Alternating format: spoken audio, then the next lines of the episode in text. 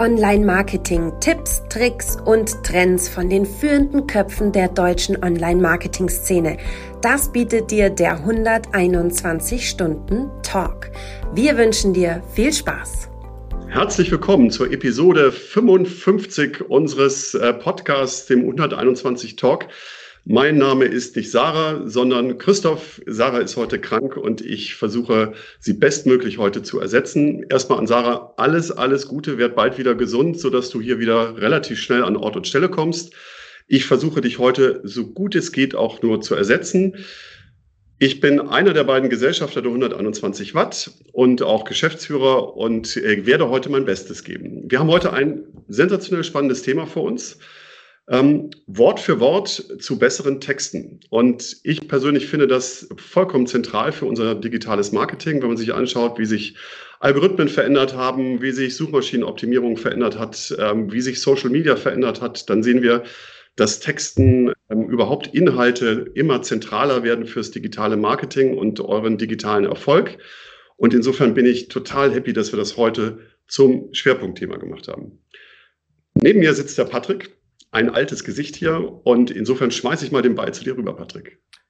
Ja, ich freue mich sehr auf unsere heutige Ausgabe. Kurz zu mir, Patrick Klinkberg, Ihr kennt mich und ansonsten schaut die 54 anderen Folgen. Ich freue mich sehr, auch für die 121 Watt als Trainer unterwegs sein zu dürfen zu den Themen Online-Marketing. Ich liebe Local Online-Marketing natürlich auch im Speziellen und natürlich die Kunst der Suchmaschine oder viel besser der Webseitenoptimierung. Und dazu gehört natürlich auch Content, aber genug der Spoiler für unsere Gästin, auf die wir uns gleich schon freuen dürfen und werden natürlich. Aber dieses Format ist ja herauseskaliert aus unserem 121 Stunden Newsletter.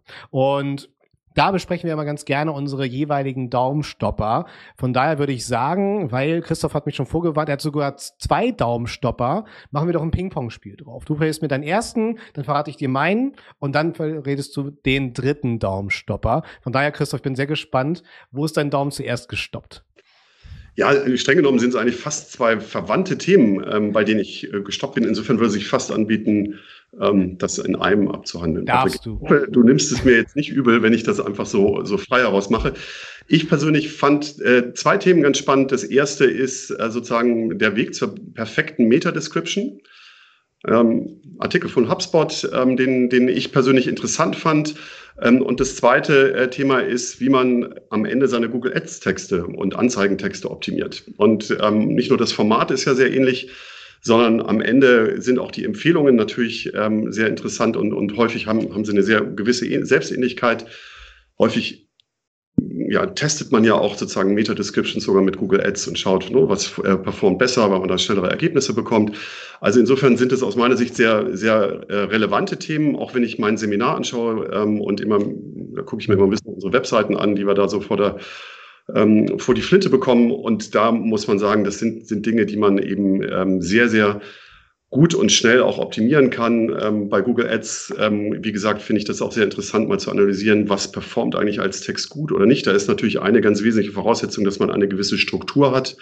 Wir haben bei uns so 450 Anzeigen am Start. Wenn da jetzt jede individuell getextet wäre ne, und nicht nach dem gleichen Schema, dann kann man auch plötzlich nichts mehr ableiten. Das heißt, so eine glaube ich, ganz wichtige Empfehlung von, von mir wäre, schaut euch sozusagen Formate an, in denen ihr vielleicht Texte aufbaut, testet da drei, vier, fünf Formate miteinander, damit man dann auch sozusagen Rückschlüsse ziehen kann über die Menge eurer Anzeigentexte.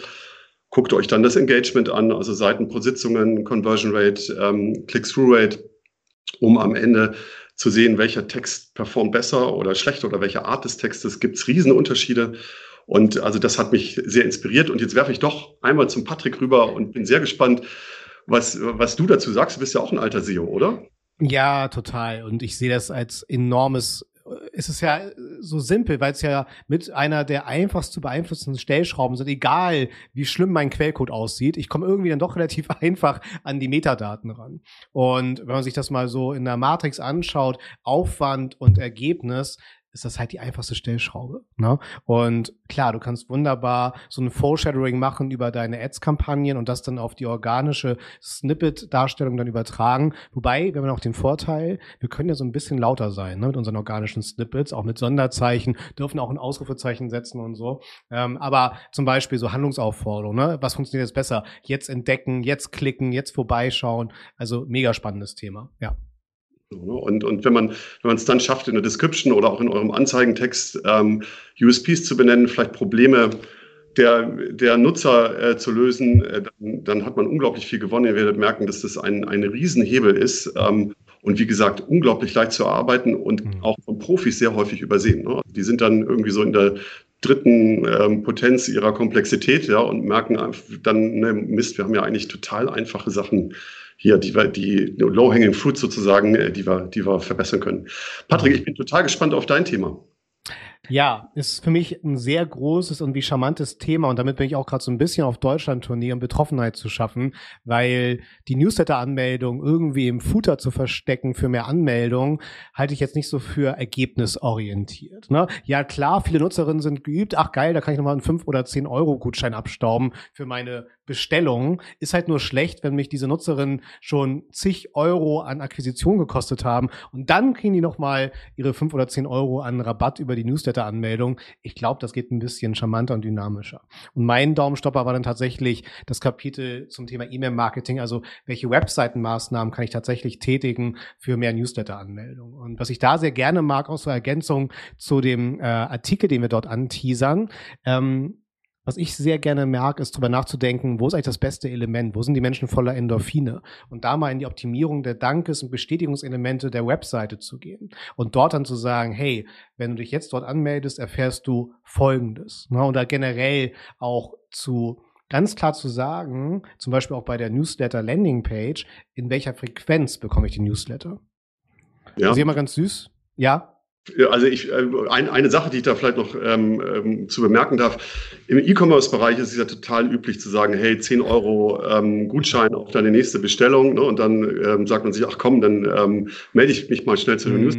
Will ja eh gerade bestellen. Ne? Und dann hast du den 10 Euro Gutschein ähm, reingeschaut in einen solchen Newsletter, habe ich nie. Richtig. Ich finde eben grundsätzlich ist es wahnsinnig schwierig und das spielt genau auf deinen Punkt ein oder zahlt auf deinen Punkt ein ähm, sozusagen mit, mit ähm, Geld versprechen, äh, Leute an einen Newsletter ähm, heranzuführen, ohne dass der Newsletter ein eigenes Werteversprechen hat. Ne? Also da einem ist da quasi ja nur der, sozusagen der Rabatt ähm, das Wichtige als Nutzer und ähm, dann wird man ihn später auch nicht nutzen. Den, den, äh, das ist, da wird man eine Karteileiche im Newsletter-Empfänger ist ja auch vergleichbar ne, mit etwaigen Social Media Gewinnspielen, ne, die dann halt auch deine ganzen Messwerte, Engagementraten dann äh, entsprechend durcheinander werfen. Ja, voll. Und nur als, als letzter Motivator, wenn man sich so die Landingpage anschaut, sagt ganz klar, in welcher Frequenz euer Newsletter erscheint zum Beispiel. Ne, also, dass ihr sagt, meldet euch zu unserem wöchentlichen oder monatlichen Newsletter an, weil ihr kennt das alle, wir haben eine Reise gebucht auf einer großen Portale und bekommen gefühlt 20 Service-E-Mails äh, pro Tag. Deswegen, ne, sagt ruhig, hey, unser geiler Dienstags-Newsletter, ne, oder unser Quartals-Newsletter. Ist ja völlig egal, aber sagt die Frequenz. Auch ein super Hebel auf jeden Fall. Und ein lächerlicher Hebel zu dem Thema, was jetzt folgt. Denn wenn etwas das Internet bestimmt, sind das die Inhalte. Ne? Wir sprechen aber ganz gerne von Content ist King, Queen, ja. Äh, Kontext ist Queen, das sage ich auch immer ganz gerne. Und es wird Zeit. Ne? Wir haben natürlich die Folge 55 und dementsprechend muss man dann auch beim Texten natürlich ne, in ein, oh Gott, hoffentlich ist es jetzt richtig, in eine Alliteration investieren, denn unsere Gästin hat den Hashtag mitgebracht, Worte wirken und versteht sich auch vor allen Dingen in der strategischen Beratung ne, rund um das Thema Content. Und da bin ich sehr, sehr gespannt und ich freue mich sehr. Christoph, du hast das Thema ja auch schon angeteasert und ich freue mich sehr, dass du, liebe Christiane, dabei bist. Herzlich willkommen zum 120-Stunden-Talk hier mit Christoph und mir und stell dich doch mal super gerne unseren Zuhörerinnen und Zuschauerinnen vor. Hallo, ihr zwei. Erstmal herzlichen Dank, dass ich dabei sein darf. Ja, ich bin Christiane, ähm, arbeite mit Worten jetzt schon seit über 20 Jahren, bin ausgebildete Tageszeitungsredakteurin, habe lange, lange, lange Zeit PR gemacht, im Touristikbereich vor allem und bin jetzt schon einige Jahre dann ins Online-Marketing gewechselt. Genau. Ähm, vorerst vor allem selber getextet, viel geschrieben und inzwischen ähm, trainiere ich, gerne jetzt auch für die 121 Watt. Genau. Und ähm, trainiere ich und ähm, gebe Mentor, Mentoring. Also es ist eigentlich weniger die strategische Beratung, sondern eben vor allem das Training und ähm, ja, wie man eben unsere Texte in den Webseiten, auf den Webseiten einfach ein bisschen besser macht. Ich finde, da haben wir noch ziemlich viel Potenzial. Total. Und es ist ja auch immer, äh, gerade für uns beide, Christian, ist ja immer unser Ziel, dass wir uns mit unserer Arbeit überflüssig machen, ne? indem wir andere Menschen um uns herum schlauer machen. Komisches ja. Konzept, aber es funktioniert ja irgendwie. Äh, von daher. Und äh, Christoph, du hast ja Glück, der Mensch ist ein nachwachsender Rohstoff. Ne? Von daher läuft es dann auch mit den äh, Formaten bei der 120 Watt. Ja, und wir entwickeln uns ja auch alle weiter. Ne? Ich bin mir sicher, du erzählst andere Dinge als noch vor vier Jahren oder fünf Jahren. Wir haben das Glück, wir leben in einem unglaublich dynamischen Umfeld. Es verändern sich Dinge und ne, also gerade das Content Marketing, über das wir jetzt ja reden, ähm, finde ich, hat sich enorm gewandelt. Und ähm, Christiane, ich habe ja dich auch so ein bisschen natürlich gestalkt, ne? Ähm, und und ähm, ich fand jetzt allein schon so ähm, deine Vortragsreihe oder oder sozusagen, wenn du Vorträge machst auf der Campix oder auf dem OMT, ähm, und allein die Titel fand ich hoch interessant und schön getextet. Ne? Also Make My Content Great Again. Ne? Finde ich ähm, wunderschön, ne? vermutlich äh, in einer gewissen Zeit entstanden, ja? ähm, zum amerikanischen Wahlkampf, einem alten, ja? aber, aber wunderschön angelehnt. Oder äh, To Be Content fand ich auch nett. Und ähm, mich würde mal interessieren, so dieses Thema äh, Make My Content Great Again. Ähm, wenn ich jetzt so eine Webseite habe als ähm, Unternehmen, wie gehst du an, an sowas ran? Wie, wie, wie machst du so einen, einen Inhalt dann wieder großartig? Ähm, wie mache ich ihn wieder großartig? Genau, also ich glaube, was wir immer noch auf den Webseiten einfach irgendwie vergessen, ist, dass wir eigentlich in der Kommunikation mit dem Kunden sind. Und ganz, ganz viele gehen noch her und spiel, äh, spielen wie so eine Visitenkarte. Ist, ne? Sie überschreiben über sich. Es ist immer noch das Ego ganz, ganz, ganz weit vorne. Wir sind die, wir machen das, wir machen jenes.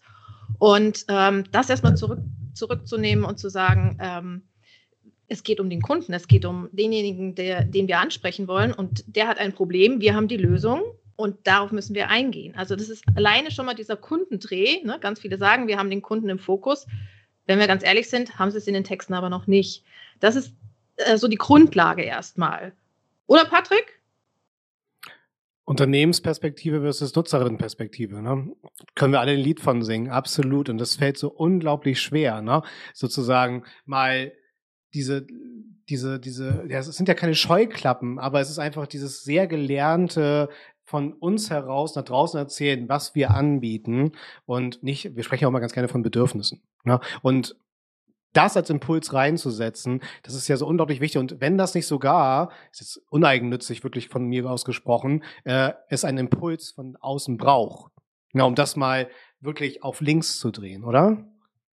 Genau, genau. Also auch gerade dann, was du sagst, die Bedürfnisse und ähm, wir haben es so gelernt. Das fand ich gerade spannend, weil wir haben in der Schule so gelernt, ähm, in wunderbar umständlichen, ausschweifenden, langen Sätzen zu schreiben und äh, langen Sätzen zu schreiben. Und da fängt es nämlich schon an, dann einfach mal zu sagen, wie würde ich es denn jetzt, wie würde ich es denn dir erklären, Christoph, wenn ich was zu sagen habe?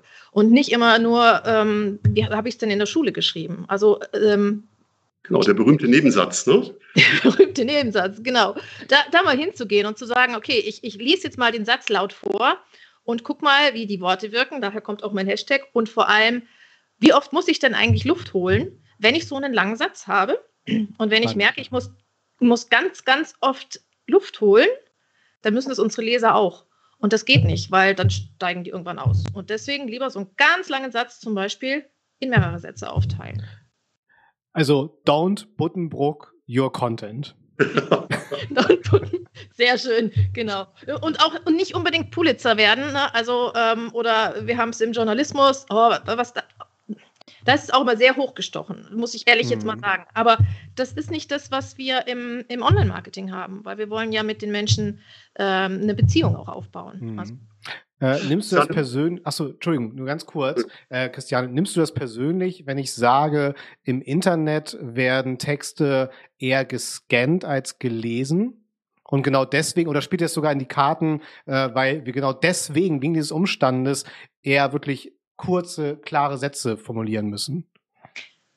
Ähm, gebe ich dir vollkommen recht, natürlich. Also wir haben unterschiedliche Leser. Wenn wir jetzt, sage ich mal, einen Ratgeberartikel nehmen, wo sich jemand wirklich intensiv mit der Materie beschäftigen möchte oder auch einen Blogartikel, aber ich nehme eher so Ratge äh, Ratgeberartikel, also eure Newsletterartikel sind zum Beispiel ja ein bisschen länger. Ähm, dann ähm, dürfen die Texte durchaus länger sein, aber auch strukturiert. Ne? Während wenn wir jetzt, ähm, die Startseite lassen wir jetzt mal außen vor, aber wir haben jetzt eine Landingpage, äh, dann musst du äh, das Ganze, äh, wie du sagst, eben die Scam, ähm, die switchen drüber. Und deswegen muss man sie auch entsprechend kurz und verständlich machen, ja. Ähm, so ist es bei euch auch, Christoph, oder?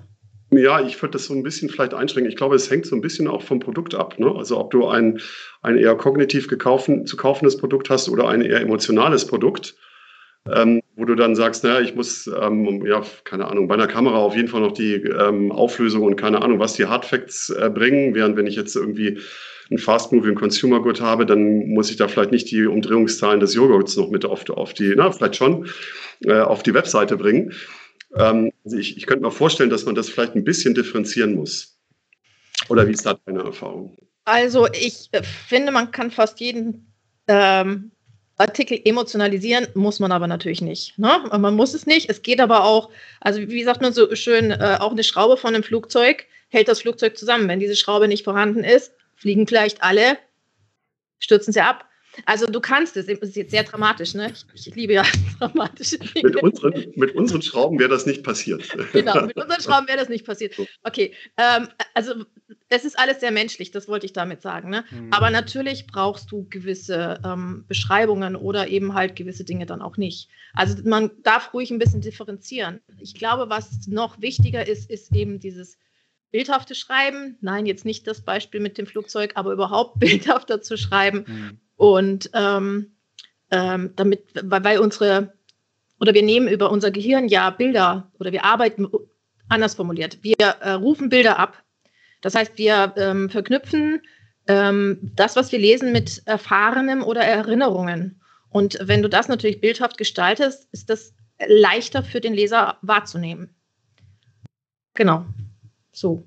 Ähm, wenn wir jetzt, ähm, ich glaube, du, Christoph, hattest mal irgendwo gesagt, dass die Startseite ist ja eigentlich so, ne, können wir eigentlich so ein bisschen übersehen. Die ist jetzt nicht diejenige, die so den, äh, wo so richtig viele drauf switchen.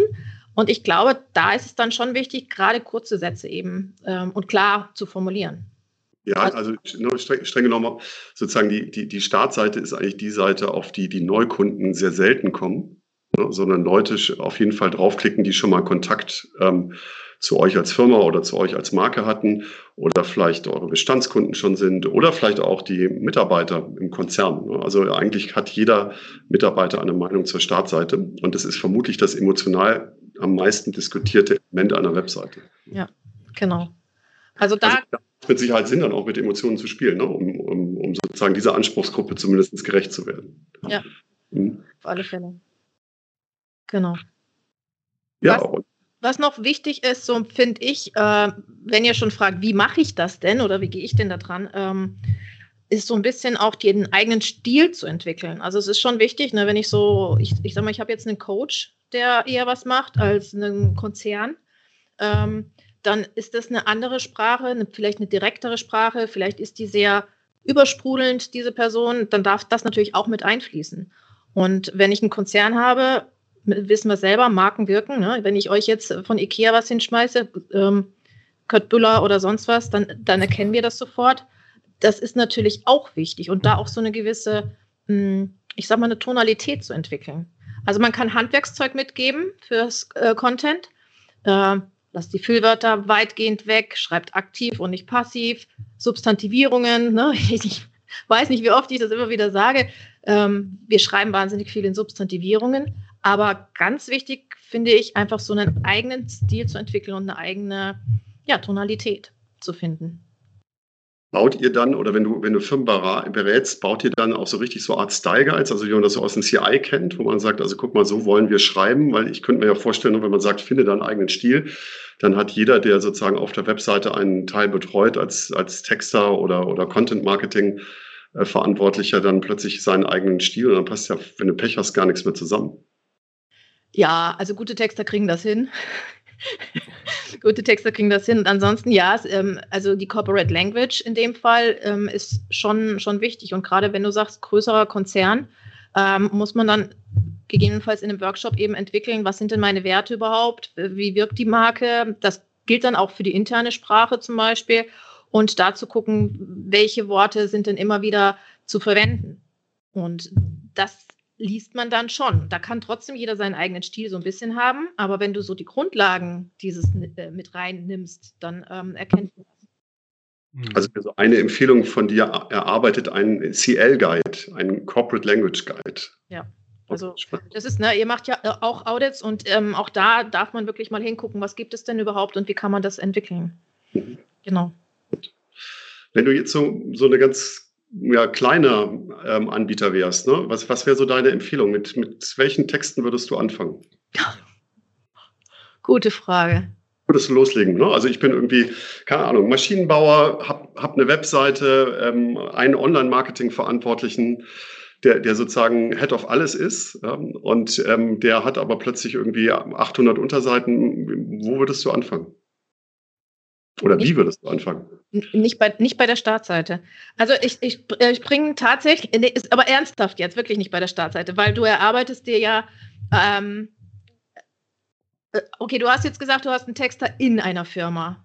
Ja, oder der, der Head of Alles muss texten. Der Head ja. of Alles muss texten, okay. Also Fenster Zeit ähm, ist jetzt nicht ausgebildeter Journalist und sozusagen sprüht vor, vor textlicher Kreativität. Mhm. Ähm, wie würdest du loslegen? Ähm, also ich springe tatsächlich irgendwo in einen Kategoriebereich rein zum Beispiel. Und ähm, gut, jetzt, ich, ich sage es mal aus meiner Sicht als externer Texter. Ähm, dann führst du ein Gespräch quasi mit denjenigen, die jetzt das Produkt äh, vielleicht entwickelt haben. Und ähm, ich überlege jetzt gerade, ähm, äh, ähm, ja, guckst so ein bisschen, was die Dinge sind, die ähm, die, die, die Produktentwickler vielleicht noch nicht gefragt haben. Also wir sind ja alle betriebsblind. Das ist äh, bei euch so, das ist bei mir so, ich bin bei mir betriebsblind und da den Weg eben rauszufinden, wie, wie kann ich das überspringen, das ist ganz wichtig. Und dann springe ich rein und fange wirklich mal mit einem Produkt oder mit einer Kategorie an und fange das an zu texten. Und ähm, also, Danach mache ich das nächste und ganz zum Schluss kommt dann erst die Startseite. Also wenn du mich jetzt so umfragst, weil dann also, habe ich einen Blick über alles. Also du wirst quasi mit so einer Art Analyse anfangen, habe ich erstmal alle Fragen, die es da gibt, überhaupt gecovert auf so einer Seite. Ne? So eine Art Delta-Abgleich, Bestandsanalyse. Ne? Und dann, wenn ich das, wenn ich das so interpretiere, oder? Was du gesagt hast. Und dann würdest du reingehen und sagen, gut, jetzt habe ich hier mal für meine Verpackungsmaschine A350 ähm, mal sozusagen eine Analyse gemacht. Da werden sechs, sieben Fragen nicht beantwortet. Und dann würde ich erstmal hingehen und sagen, wie würde ich die denn beantworten? Und dann, und dann geht so, geht's wahrscheinlich noch so ein bisschen um, um sprachlichen Stil. Also wie willst du es dann beantworten, die, mit du per se, ne, so, solche Fragestellungen? Und dann würde man so ein MVP wahrscheinlich bauen, oder? So für so eine Seite und sagen, jetzt gucken wir mal, die vielleicht nochmal vertesten, mit Kollegen sprechen, wie findest du das, oder? Und mit potenziellen Kunden. Genau, und auch nochmal zu gucken, was sagen denn Kunden? Also wenn du sagst, nicht nur was wurde gefragt, sondern eben auch vielleicht gar nicht beim eigenen Produkt gucken, sondern durchaus auch mal beim Mitbewerber gucken. Ne? Und ähm, testen ist immer super. Zwei Varianten zu schreiben ist auch toll, machen die wenigsten. Und im Grunde ist es, also alleine ein Text ist eigentlich wie eine Webseite, der entwickelt sich auch immer weiter.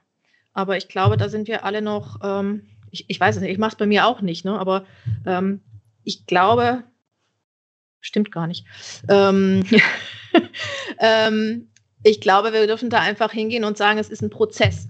Also auch so einen, einen Content auf einer Website. Oder Patrick, wie siehst du das? Es, es, entwickelt sich doch immer wieder äh, weiter. Es bleibt ja nicht stehen. Es ist jetzt nicht wie eine, eine, eine Produktbeschreibung, also bei einem Produkt, mhm. okay, aber wenn wir jetzt eine ganze äh, Webseite mit verschiedenen Texten nehmen, das entwickelt sich doch im besten Fall, ich möchte auch nicht zurückentwickeln, sondern der Weg sollte immer nach vorne gehen. Aber ich muss halt leider einmal die Vergangenheit anschneiden, denn wir haben natürlich auch die Unternehmen historisch sehr versaut. Wir müssen sagen, wie es ist. Es gab Plattformen, da konnte ich für fünf Euro 500 Worte einkaufen. Und bis heute treffen wir auch diese Schicksale und dadurch ist halt natürlich die das Betroffenheit für das Thema Content zu schaffen, sehr schwierig. Ne? Klar, so das Thema Duplikate, intern wie extern, da kann man dann so ein bisschen Betroffenheit schaffen.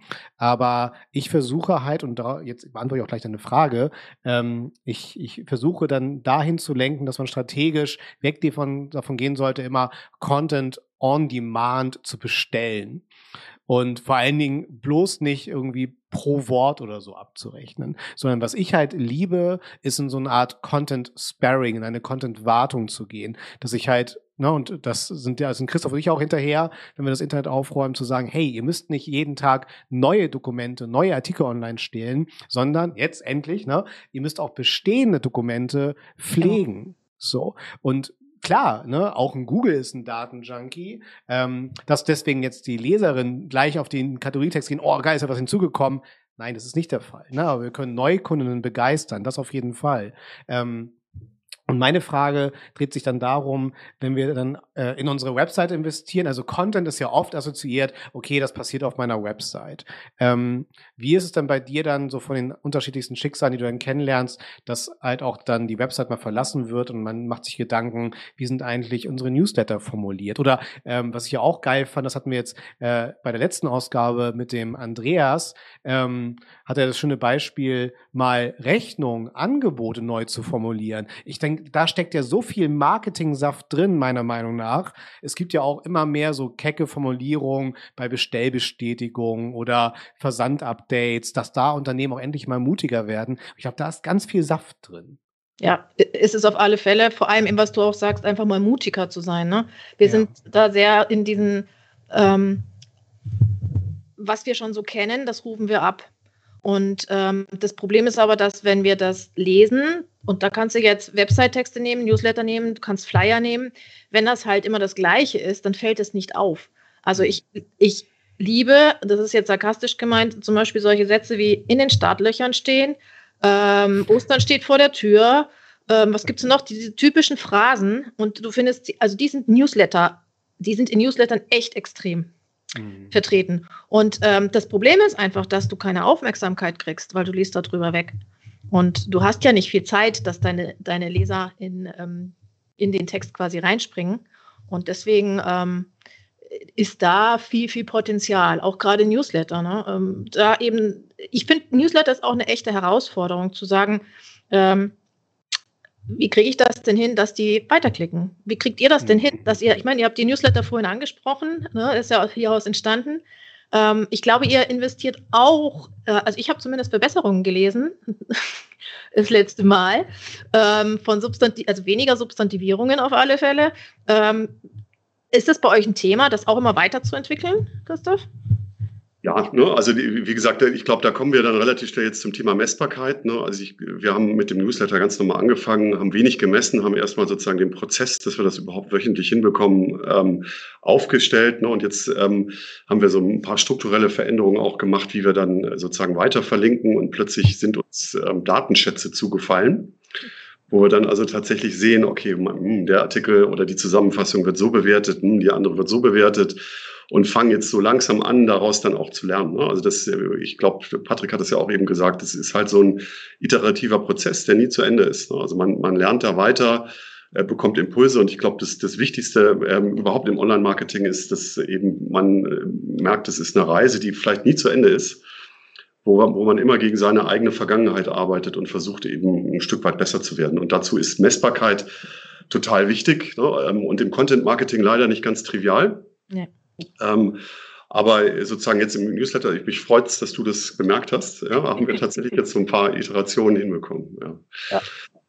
Stichwort ähm, oder äh, Patrick, ich, ich würde jetzt sozusagen zu dem zu, zu unserem Deep Dive ähm, einbiegen, wenn, wenn das passt, oder? Weil Sehr ich habe ja, ich hatte so, so ähm, ein, ein Stichwort von dir ähm, mitgenommen. Oder beziehungsweise mir geht das immer so, du hast ja gesagt, keine Substantivierung, keine verschachtelten Sätze, kein Passiv und ne, so, solche Sachen. Und ähm, ich bin ja nicht, ich bin ja kein Journalist, ne? Und wenn ich das dann so lese, nicke ich immer und sage, ja, genau, so muss es sein. Wenn ich dann schreibe, sieht es ganz anders aus. Wenn ich Texte redigieren muss, noch schlimmer. Also mir fällt es total schwer, ähm, so, so, so was im Endeffekt dann auch wirklich festzustellen, dass dieser Text viele Substantive hat oder viel, viel Relativsätze oder viel zu lange Sätze. Und das führt uns, ähm, glaube ich, unweigerlich zu dem Thema Tools. Und vielleicht kannst du uns so ein bisschen einen Blick in dein Nähkästchen geben, ähm, wie, wie du dich diesem Thema näherst. Ob du diesen Röntgenblick für jeden Text hast und sagst, ah, da sind mit einem Blick so Scan zehn Substantive zu viel drin, ja, ähm, oder, oder wie arbeitest du? Also, ähm, natürlich habe ich den nicht. Obwohl Karl Kratz letztens zu mir äh, in, in einer Sitzung irgendwo meinte, ich wäre ein laufender Duden. Nein, bin ich nicht. Und nach der Rechtschreibreform schon gar nicht. Ähm, vor allem erstmal ein Tipp, wirklich erstmal runterschreiben, so wie du schreibst, vollkommen und hinterher überarbeiten. Also erstens kriegt man einen Dreh mit der Zeit, das ist wie mit Autofahren. Wenn du äh, immer wieder darauf hingewiesen wirst, dass du Substantivierungen, also die ne, ähm, aus einem Verb entstandenen Substantive verwendest, erkennst du auf Ungheit und Keit. Ähm, wenn du immer wieder darauf hingewiesen wirst, dann, kann, äh, dann, dann verinnerlichst du das irgendwann und dann wird es besser. Ist wirklich, ähm, irgendwann denkst du, ja, was habe ich denn früher so viel Substantivierungen geschrieben? Aber um das ähm, ein bisschen einen Blick dafür zu bekommen, gibt es natürlich Tools. Also es gibt einmal mein Lieblingstool, mit dem ich immer arbeite, das habe ich auch als Erweiterung, ist das Language Tool.org. Also da kann man ganz viel grammatikalische äh, Dinge erkennen.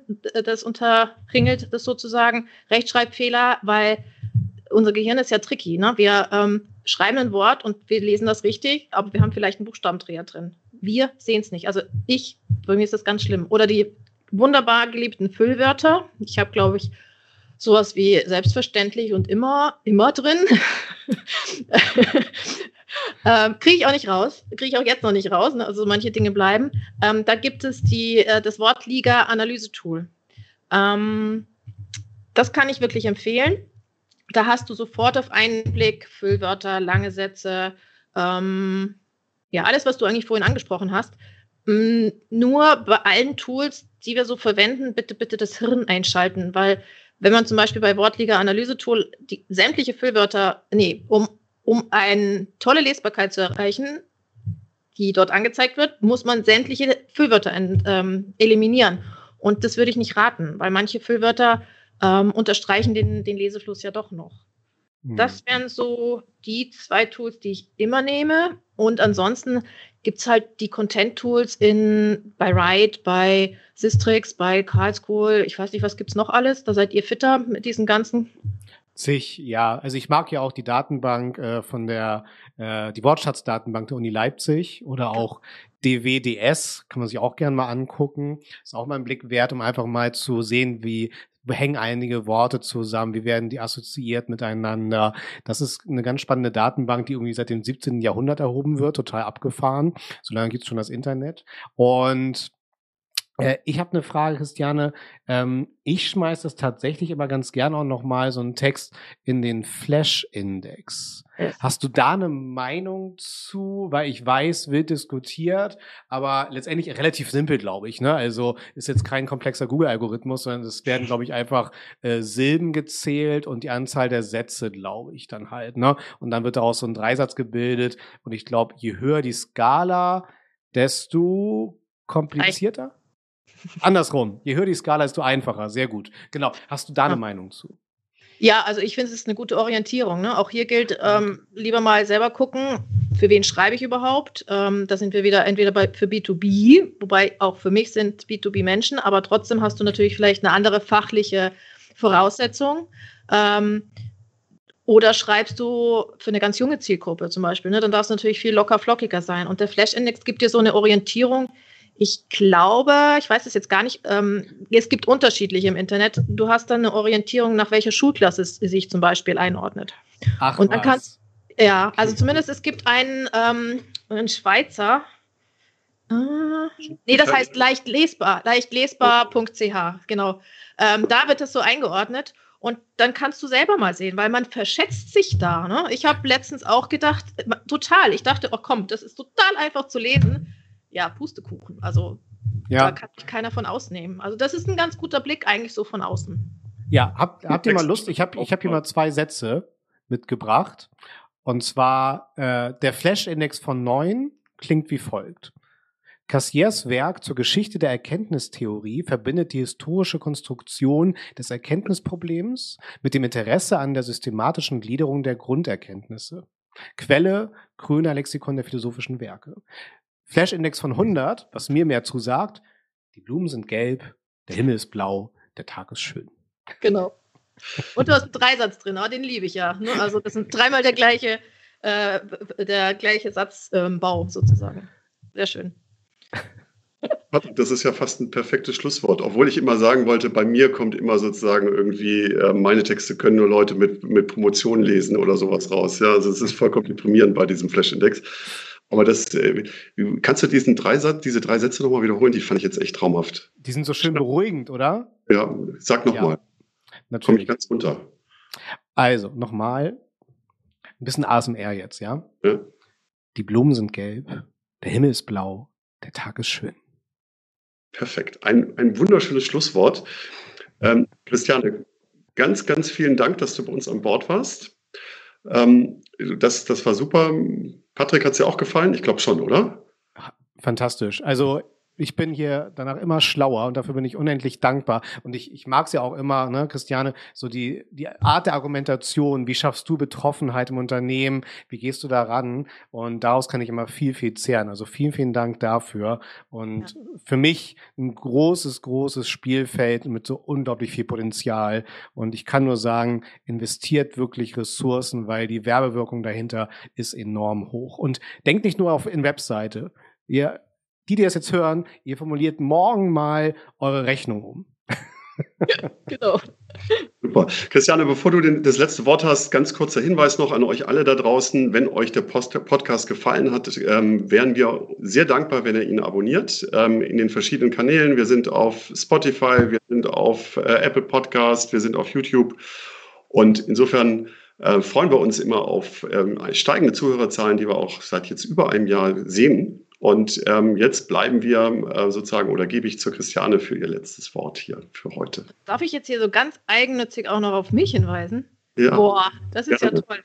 Also ähm, genau, was Pat Patrick sagte, es ist immer eine Weiterentwicklung und ähm, jeder ist da auch sehr individuell. Insofern, wenn ihr wollt, guckt bei, äh, bei mir auf die Webseite christiane-sohn.de.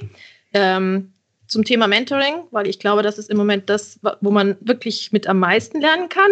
Oder natürlich die 121 Watt Online-Texten-Seminare, unbedingt. Danke, dass ich dabei sein durfte. Sagt Christiane Worte wirken Sohn beim 121 Stunden Talk.